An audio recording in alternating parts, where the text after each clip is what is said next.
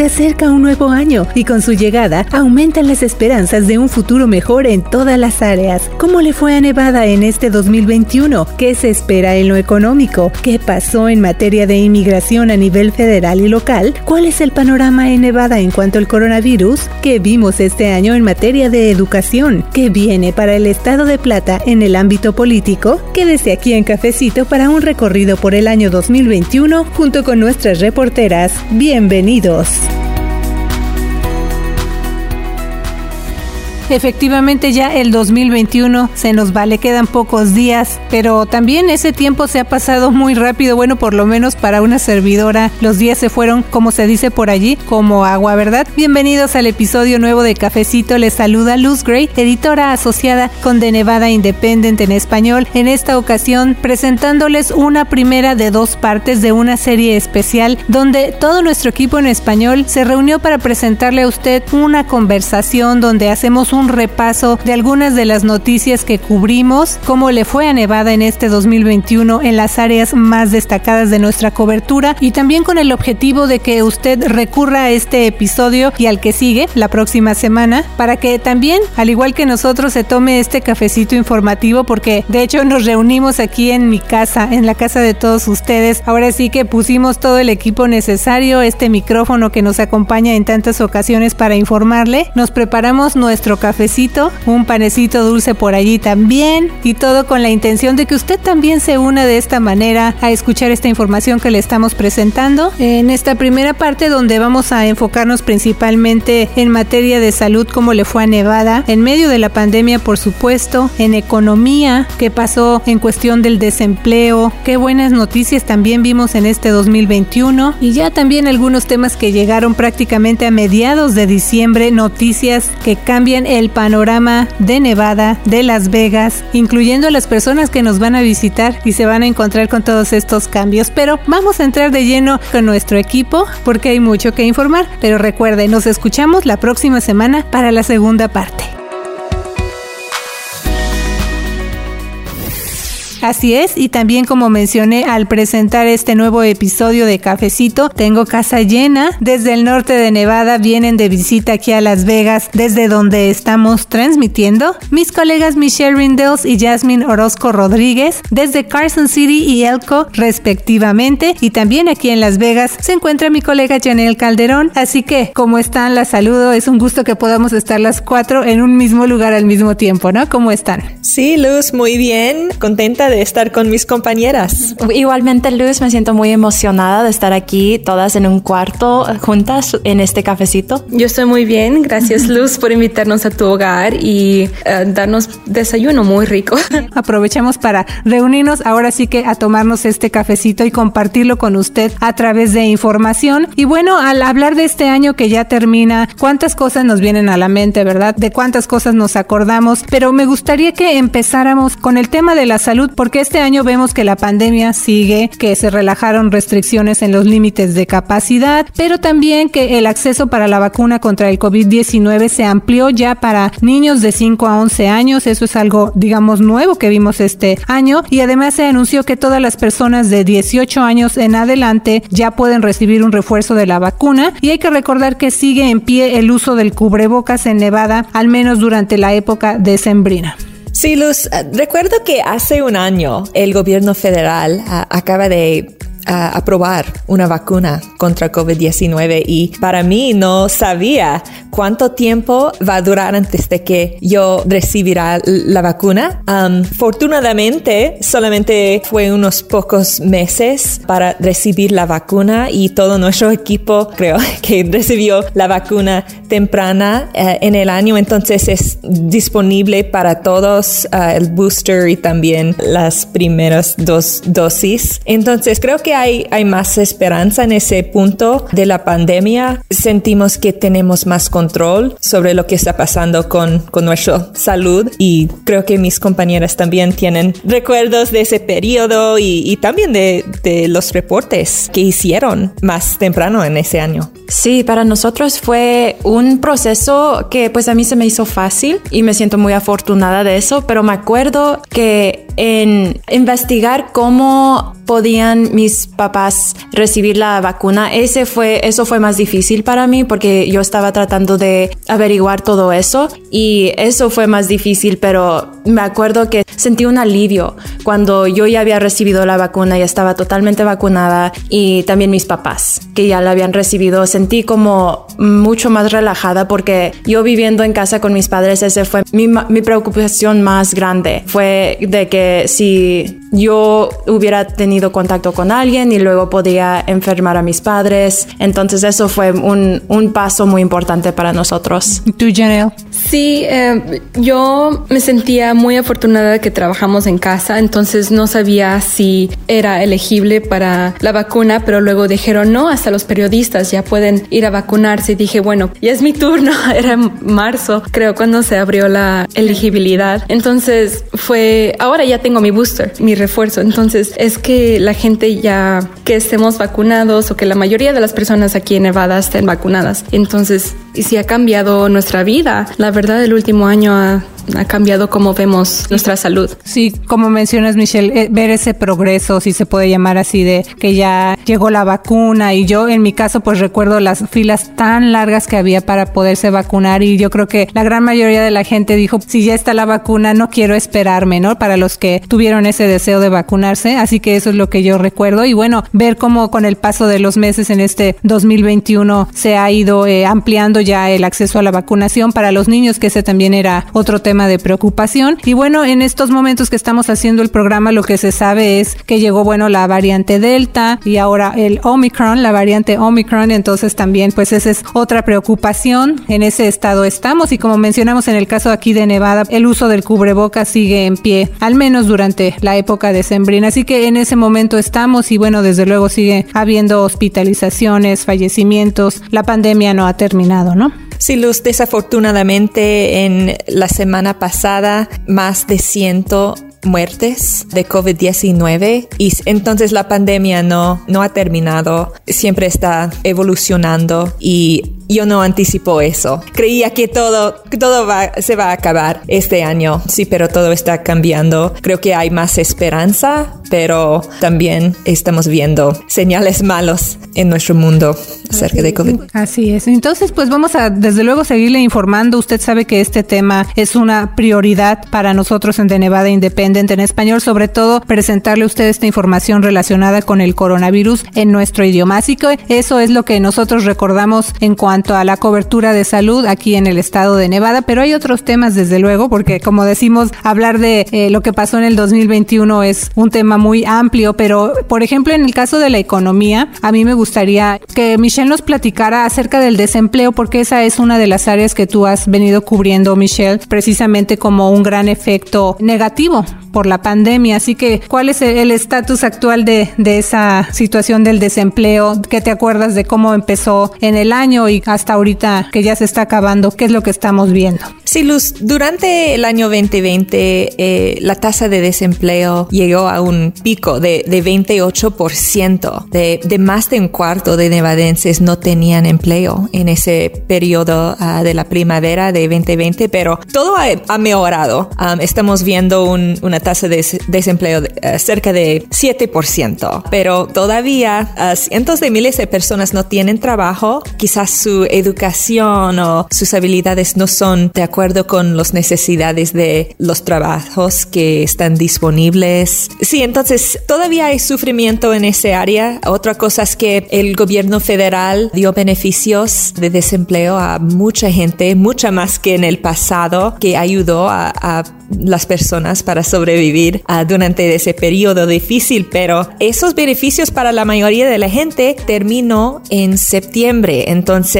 muchas más personas están continuando sin esos beneficios, tienen que buscar nuevo trabajo, a veces tienen nuevo trabajo, a veces no, entonces especialmente en la industria de hospitalidad estamos viendo tasas altas, muchos trabajos no han regresado. Y mi compañera Janelle fue recientemente a una feria de trabajo en que habían casi 200 empleadores y mucha gente que estaban asistiendo y buscando trabajo y quizás ella puede dar un vistazo de, de, lo que vio en esa feria. Sí, de hecho, dos mil personas fueron a esa, feria y ah, nos dieron un poco más de datos que de hecho 251 personas recibieron trabajo al momento. Les dieron la mano, le dijeron, te contratamos. Ajá. Y es, es muy emocionante que muchos de los trabajos que estaban ahí disponibles eran que no necesitan experiencia. Era que si eres joven y acabas de salir de high school, te pueden contratar o si vas a cambiar tu carrera y no tienes experiencia en, ese, en esa línea de trabajo, todavía te pueden contratar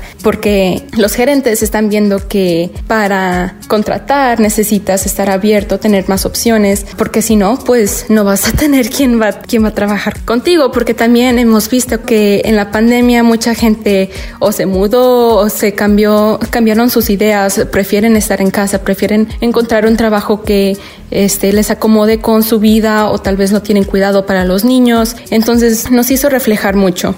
Sí, y estamos en un periodo interesante para nuestra economía porque el gobierno federal ha aprobado mucho dinero, ah, mucha ayuda financiera para en todos los sectores del, del país. Entonces hay mucho dinero en la economía. La demanda del consumidor es muy alta y por eso estamos viendo inflación. Los precios están subiendo, también los, los sueldos están subiendo y la demanda para trabajadores está subiendo. Entonces, estamos viendo una economía muy activa, pero también eso tiene consecuencias y, eso es la inflación, el, el, sube de los precios de, de petróleo, de, ah, de comida en, en, el supermercado y todo eso. Entonces, estamos viendo lo bueno y también los, las consecuencias. Y también el gobierno federal, un ejemplo es, es this Child Tax Credit. Quizás Janelle pueden explicar un poco más de eso, pero eso es un ejemplo de, de millones y billones de dólares del gobierno federal.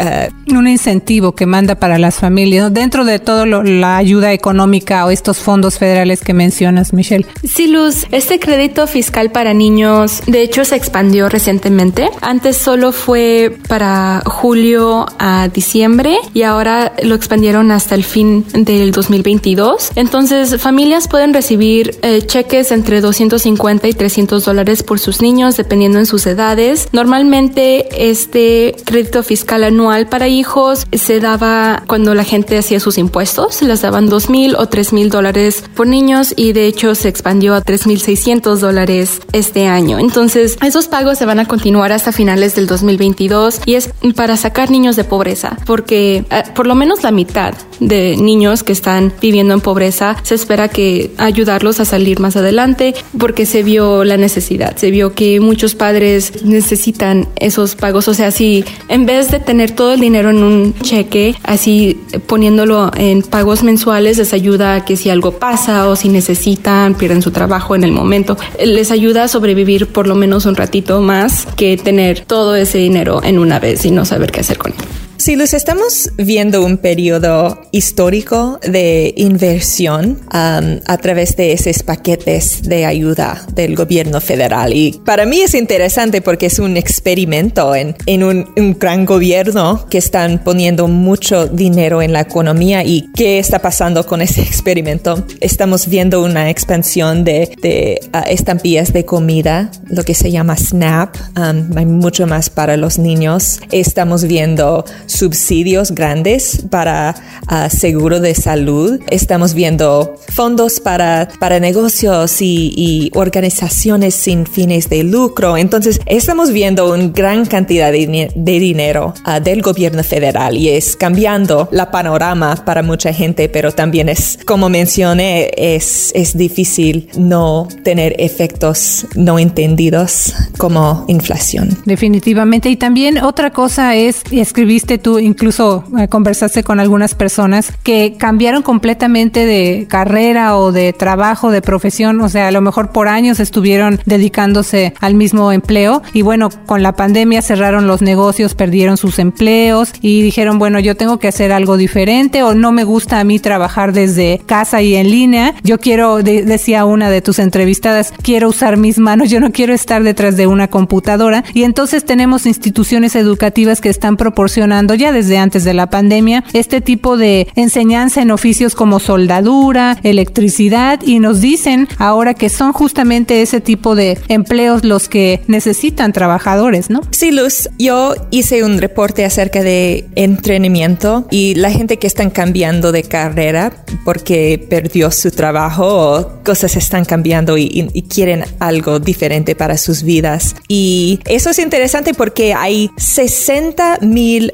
empleos en la industria de hospitalidad que ya no han regresado y desaparecieron durante la pandemia y, no han uh, regresado y las economistas, algunos de ellos creen que esos nunca van a regresar. Los casinos van a aprender cómo hacer esos empleos en una manera diferente y no necesitan tanta gente y, y por eso mucha gente tiene que pensar mi trabajo en, la, en el casino es lo que quiero hacer en el futuro o necesito cambiar. Entonces el Estado está empujando a la gente para, para pensar en eso si están en, especialmente en la industria de hospitalidad.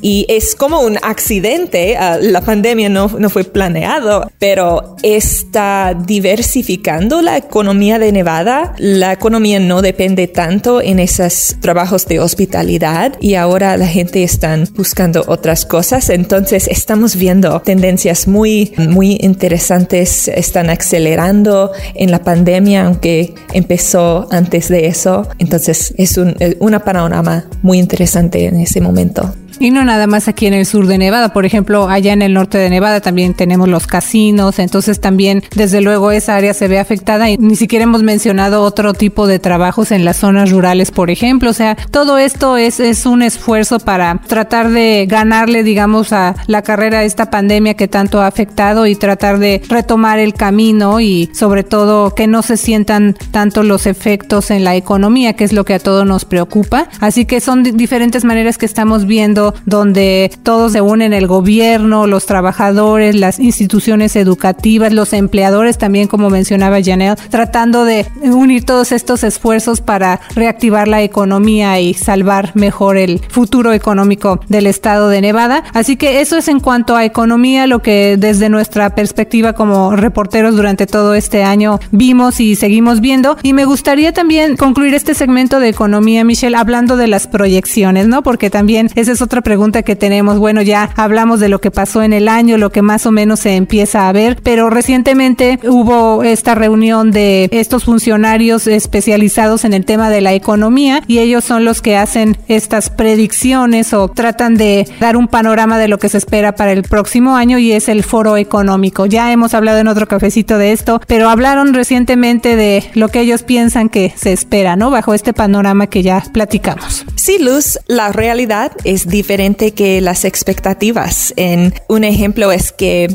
los economistas predijeron que va a tener mucho tiempo para la recuperación de la industria de casinos, pero en realidad estamos viendo que los juegos y de azar y apuestos están subiendo mucho más rápidamente que la expectativa. Es un, un año de récords en esa industria. Mucha gente está gastando su dinero en el casino. Entonces, mucha gente está comprando cosas. La demanda de consumidores es mucho más alta que las predicciones. Entonces, el Estado, las fuentes de impuestos están haciendo mejor que, la expectativa. Entonces, la recuperación es más rápido. Y otra cosa también para cerrar este segmento de la economía, haciendo una revisión o recordando cómo nos ha ido en este año en esa materia, es también en algunas de las historias que ustedes han reportado y que también hemos informado aquí en Cafecito, son estos emprendedores también, estos negocios que a pesar de la pandemia abrieron sus puertas o bueno, dentro de lo que pudieron, digamos, iniciaron nuevos negocios y siguen exitosos, o sea, sobrevivieron de alguna manera a ese reto tan grande de decir yo ya tenía todo listo para abrir mi negocio en condiciones normales y llegó la pandemia, pero aún así no se detuvieron y siguen adelante. Entonces esos negocios, a lo mejor se acuerdan ustedes de algunas entrevistas que hicieron o algo así. A lo mejor, Jasmine, tú te acuerdas de alguna historia en especial de este tipo de, emprendedores, ¿no? O negocios nuevos que florecieron y siguen floreciendo en medio de la pandemia. Sí, Luz. Durante el mes de la herencia hispana escribí una carta acerca de, del tema de mis papás porque ellos abrieron su propio negocio en octubre y su gran apertura fue en noviembre, yo creo. entonces ellos fueron parte de ese grupo y pues fue algo muy especial para ellos porque han vivido ya aquí en los Estados Unidos por más de 30 años y por todos esos años han estado trabajando para poder proveer para nosotros, para mí y mis hermanos y ahora tuvieron la oportunidad de cumplir con su sueño y abrir su propio negocio, que es lo que siempre ha querido mi mamá y vieron la oportunidad y la tomaron y ahí están haciendo la lucha, como se dice. Um, en medio de la pandemia, ¿no? Sí. Y pues que son sueños de años, o sea, no nada más es un proyecto que la gente o estos emprendedores dijeron de la noche a la mañana, son sueños que tienen a lo mejor hasta generaciones y que tenían ya todo planeado y llegan estas condiciones, lamentablemente llega la pandemia, pero el punto es ese, ¿no? Que también hablar de, de que ese es un cambio, como dices tú, Michelle, cosas que nunca se pensaron ver y aún así estos esfuerzos ahí siguen muy presentes y no se detienen. Así que dejamos hasta aquí entonces el tema de la economía, aunque también vamos a hablar del mundo del juego y las apuestas del turismo, que por supuesto van de la mano con la economía. Esa es una gran industria aquí en el estado de Nevada, pero nos vamos a referir a algo muy sobresaliente que justo ya en a mediados de este mes de diciembre se dio a conocer tres noticias importantes en cuanto a ese ámbito y tiene que ver, por ejemplo, con el anuncio de que Las Vegas será anfitrión del Super Bowl 2024 o supertazón de este gran juego de fútbol americano en el 2024. Así que la casa de casi 2 billones de dólares de Las Vegas Raiders de este equipo en el estadio Allegiant, bueno, pues va a ser sede de este importante y tradicional encuentro anual de fútbol americano y se espera que esto atraiga a miles de personas y también a sus bolsillos aquí a la capital mundial del entretenimiento. Otra noticia también importante incluso para que usted la comparta con quienes le vengan a visitar aquí a Las Vegas tiene que ver con el ámbito del turismo y es que el aeropuerto McCarran de Las Vegas ya cambió su nombre oficialmente y ahora se llama Harry Reid en honor al ex senador demócrata por Nevada, senador federal con más años de servicio en la historia aquí del estado de Plata, un cambio que aprobó la comisión del condado Clark en febrero, lo aprobaron por unanimidad este cambio de nombre y bueno pues esta acción fue seguida por la administración federal de Así que esa es otra noticia sobresaliente. Y una más también dentro del mundo del juego y las apuestas es que el Hard Rock adquiere The Mirage. Van a agregar una torre en forma de guitarra. Así que Hard Rock International anunció también a mediados de diciembre que planea pagar 1.75 billones de dólares para adquirir las operaciones de The Mirage de manos de MGM Resorts International. Otro gran anuncio que cambia también el panorama no solo de esta avenida famosa que se conoce como Strip o esta franja de casinos en Las Vegas Boulevard, sino que también desde luego es un gran cambio para todo el estado de Nevada. Y bueno, esta compañía es propiedad de la tribu indígena Seminole de Florida y esta nueva propiedad se va a llamar Hard Rock Las Vegas. Y hasta el momento en que estamos presentándole a usted este resumen especial a través de Cafecito de lo que pasó en el 2021 aquí en nuestro estado, pues no se dio a conocer todavía un tiempo estimado para el desarrollo de esta obra ni tampoco de su expansión, pero por supuesto que vamos a seguir muy pendientes informándole a usted de lo que pase con este nuevo proyecto y también lo que suceda dentro de esta gran industria que es prácticamente la columna vertebral aquí en el sur de Nevada y también importante fuente de ingresos en todo nuestro estado. Así que siga pendiente. Todavía nos falta seguir haciendo alguna revisión de lo que pasó en este año y sobre todo también recordarle a usted que también usted haga una reflexión de cómo le fue en su año en Nevada, en el estado de Plata. Y le vamos a invitar a que siga escuchando Cafecito porque vamos a hacer una segunda parte de esta revisión del año 2021 en medio de estas condiciones de la pandemia y todavía lo que nos falta hablar, inmigración, ya hablamos de salud, ya hablamos de economía, pero también hay que hablar de educación y de lo que vimos en todas estas áreas y también las conclusiones, digamos, individuales o compartir con usted que nos escucha cómo vimos nosotros desde nuestra perspectiva como periodistas y habitantes de Nevada lo que pasó en este año. Así que le invitamos a que nos escuche la próxima semana con la segunda parte de este cafecito informativo, revisando lo que pasó en Nevada en el año 2021. Así que gracias por escucharnos y qué les parece si nos dan una probadita de lo que vamos a hablar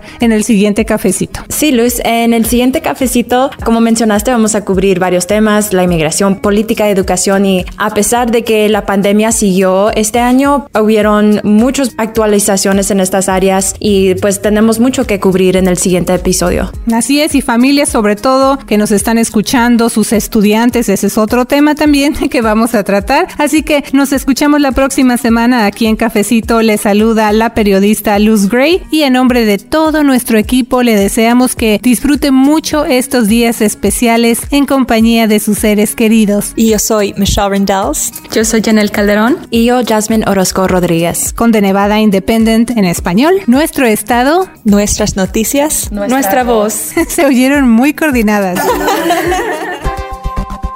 Para la información más actualizada al momento, síguenos en redes sociales como de Nevada Independent en español, en Facebook, Envy Indie en español, en Instagram, de Nevada Independent en español, nuestro estado, nuestras noticias, nuestra voz.